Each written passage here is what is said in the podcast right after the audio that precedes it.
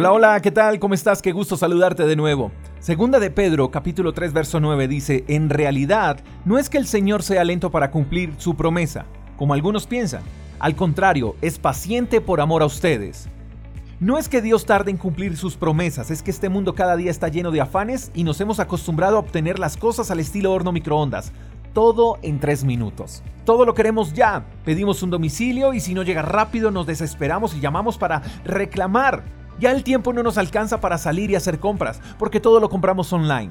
Sacamos una cita médica y nos molestamos porque no está para el mismo día. Estamos haciendo fila en el cajero y no paramos de mirar el reloj porque estamos de afán. Todo lo queremos para ya, como dicen por ahí, para ayer fue tarde.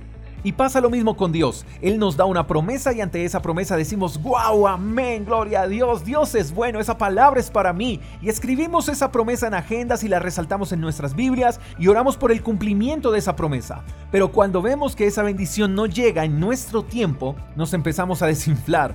La emoción con la que se recibió esa promesa ya empieza a desaparecer. El amén dejó de existir. Incluso llegamos a dudar de esa promesa pensando que quizás no era para nosotros.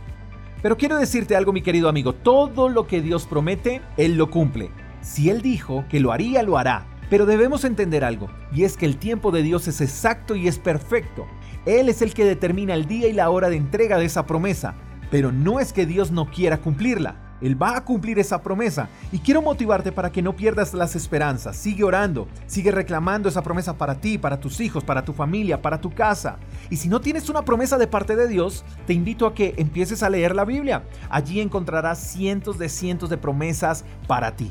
Dios responderá a su tiempo y cuando la promesa se cumpla y llegue a tus manos te darás cuenta el por qué no podía llegar antes ni después.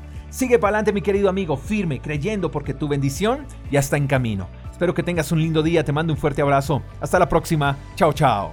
Gracias por escuchar el devocional de Freedom Church con el pastor J. Echeverry.